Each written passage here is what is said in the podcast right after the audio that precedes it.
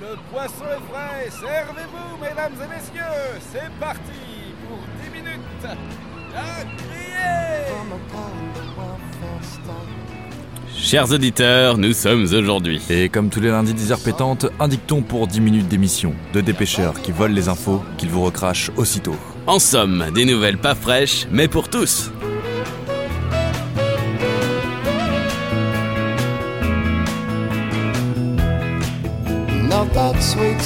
Et comme lundi dernier, le quatrième de la nouvelle année, un petit point sur l'agenda du jour, Gonolé.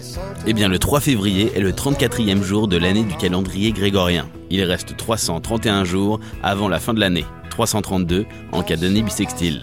C'était généralement le 15e jour du mois de pluviose dans le calendrier républicain français, officiellement dénommé jour de, la, vache.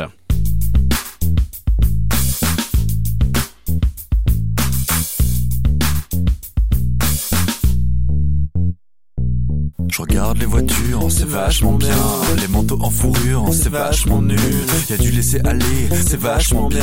Et les produits laitiers, c'est vachement nul. Des taches sur le corps, c'est vachement bien. Mais en tapis en décor, c'est vachement nul. Les piercings à l'oreille, c'est vachement bien. Mais mon lait dans une bouteille, c'est vachement nul.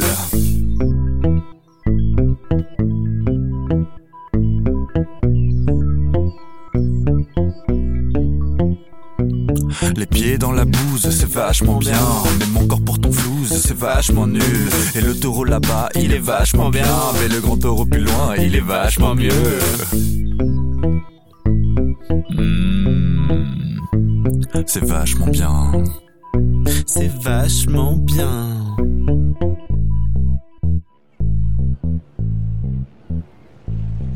Sans transition pour un dicton, nous dit-on. À la Sainte-Blaise, les jours rallongent d'un tour de charrette dans la glaise. Alors pour tous les blaises pas blasés, les Adelins, Anatole, Claudine, Nelson et ses variantes Nils, Nilsson, Niles, Nils et Nilsson, montez sur le surf de la criée pour 10 minutes d'émission et croyez-moi, vous ne serez pas déçus. Mais laisse-moi calculer. À la criée, deux poissons puissance 12 nous font une émission. C'est exact. Et c'est donc grâce à notre comptable, ce cher Blaise, que les quantités de poissons sont sans cesse équivalentes au cours du mois. Blaise Pascal est l'inventeur de la calculette. Blaise est un prénom masculin issu du grec tzatziki. En latin, blaisus signifie qui bégaye, qui balbutie. Cette difficulté d'élocution passait pour être le signe d'une communication avec les dieux dont le discours était difficile à traduire dans le langage des hommes. En Bretagne bretonnante, une étymologie populaire raccroche le nom de Blaise à celui de loup. En breton Blaze, en vieux breton mode cause comme on dit, Blade. Le prénom s'appuie sur la popularité de Saint Blaise, saint auxiliaire et protecteur du bétail et par extension des vaches.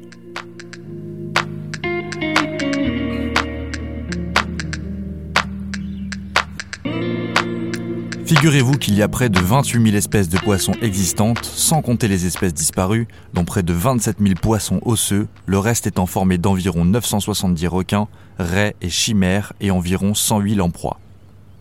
En direct du port, une équipe de pêcheurs nous a apporté une nouvelle espèce de poisson non comptabilisée.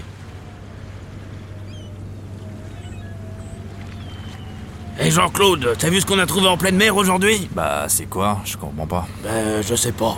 Bon bah qu'est-ce qu'on fait alors Ben, on appelle.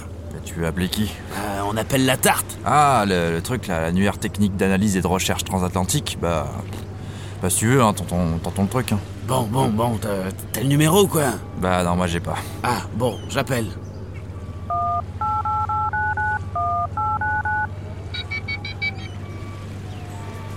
La tarte, bonjour. Si votre appel concerne la déclaration d'une espèce disparue, tapez 1. La déclaration d'une espèce inconnue, tapez 2. Un objet trouvé en pleine mer, tapez 3. De nouveau, si votre appel concerne la déclaration d'une espèce disparue, tapez 1. La déclaration d'une espèce inconnue, tapez 2. Un objet trouvé en pleine mer, tapez 3. Bah, bah t'as qu'à faire 3, non? Ah oui, ah oui, ah oui. Bon, euh, deux alors, hein.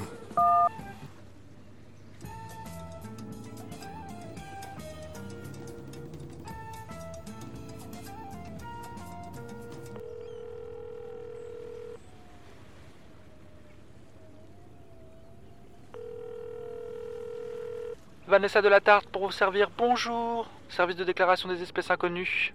Euh, bah oui, oui, euh, on a tapé deux, hein, voilà.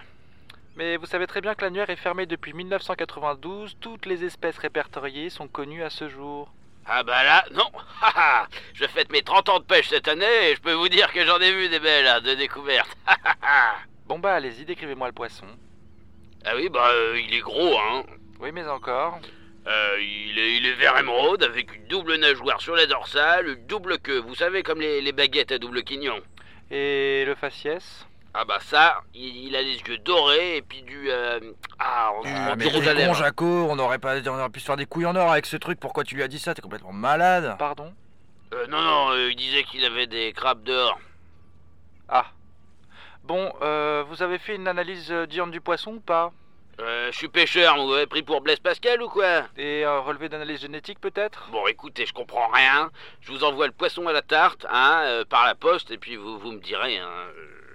Euh. Bon, Jaco, là, on a du poisson à sortir du filet. Tu vas bousiller le crédit du téléphone satellite avec tes conneries là. Raccroche ou je t'en mets une de tarte, moi. Et tout de suite, le 3 février en quelques dates. Euh, 1909. Naissance de Simone Veil. Hmm, 1951. Naissance de Blaise Compaoré, président du Burkina Faso. Hmm, un an plus tard, 1952. C'est la naissance de Fred Lynn, joueur de baseball américain que personne ne connaît. 1958. Traité créant le Benelux, que Hmm. tout le monde connaît. C'est eux qui font des cacahuètes, non? C'est ça, Benelux. Bene- Benelux. Benelux, ils sont deux.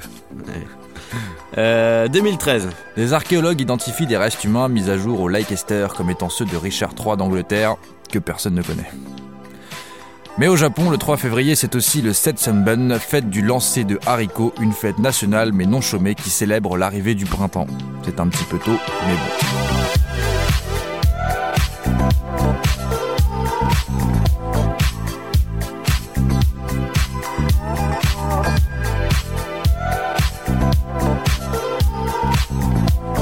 Mais l'Amérique, tu veux l'avoir et tu l'auras. Alors si tu veux la balle, attrape-la. On vous parlait il y a quelques instants de Fred Lynn, joueur de baseball américain, mais comment parler de baseball, de football américain même, sans parler des heureuses et sincères gesticulations de bord de terrain. Pour t'encourager, cher ami, rien de tel qu'une bonne troupe de pom-pom girls, autrement appelées cheerleaders. La criée sort donc les chips, les donuts et la publicité à 800 000 dollars. C'est parti. Mesdames et messieurs, bonjour et bienvenue compétition annuelle de Pom Pom Girls.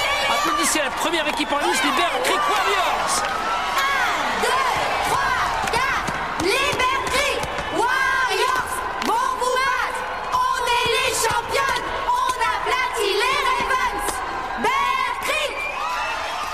Une pom-pom girl, autrement appelée meneuse de claque au Québec ou cheerleader aux États-Unis, est une jeune athlète munie de pompons aux couleurs d'une équipe sportive, participant à un spectacle de chant, de danse et de figures acrobatiques donné pour encourager cette équipe lors d'événements et de championnats sportifs.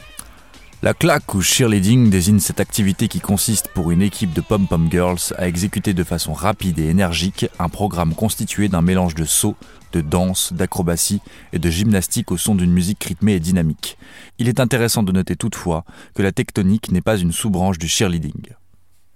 Le cheerleading apparaît à la fin du 19e siècle dans les universités pour hommes du nord-est des États-Unis. Cette activité est pratiquée à l'origine par des hommes blancs comme toi et moi, mon cher poisson, encourageant les équipes sportives, notamment de football américain. Tu peux redire cheerleading, j'aime bien quand tu dis cheerleading. Le cheerleading. Le cheerleading. D'ailleurs, hier se tenait la finale du Super Bowl, les pom-pom girls étaient toutes agrémentées de senteurs cannabinolées.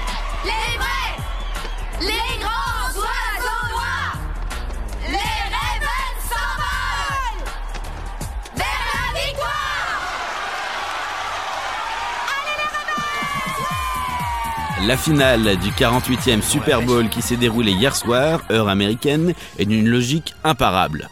À mesure que les deux équipes avançaient dans les playoffs et que l'affrontement ultime se dessinait, certains ont pris du recul par rapport au seul aspect sportif pour noter que ces équipes viennent des deux seuls États américains qui ont légalisé le cannabis.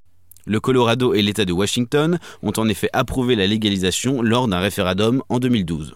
Après une longue bataille avec le gouvernement fédéral, qui a tout tenté pour repousser l'échéance et la mise en place des infrastructures nécessaires à la vente aux personnes majeures, on peut désormais acheter légalement de la marijuana dans le Colorado depuis le 1er janvier. Ce sera possible de le faire dans le Washington cet été. Le 48e Super Bowl restera donc dans l'histoire comme le Marijuana Bowl, le Cannabis Bowl ou le THC Bowl, le Stoners Bowl ou n'importe quelle variation avec le mot bowl, parce que ça tombe bien, il désigne aussi le foyer dans un bang ou une pipe en argot. Yannick Noah, c'est à vous que je pose la première question. Vous avez fait la première interview explosive sur le cannabis. Est-ce que vous pensez vraiment que euh, prendre du cannabis, euh, ça n'a aucune importance pour le sport, qu'on peut le faire, que ça ne change rien? Disons qu'il est pratiquement impossible de prendre du cannabis avant d'aller faire un peu de sport, surtout si on est professionnel. C'est impossible, ça ne marche pas ensemble. Euh, il se peut que certains sportifs, certaines personnes, lors de soirées, fument un joint. Et ça, c'est quelque chose qui est très répandu dans le sport, en dehors du sport, à l'intérieur, à l'extérieur, les pros, les amateurs. Tout le monde le, le fait, nos enfants le feront, le font, l'ont fait. Et, euh, et ce que je me...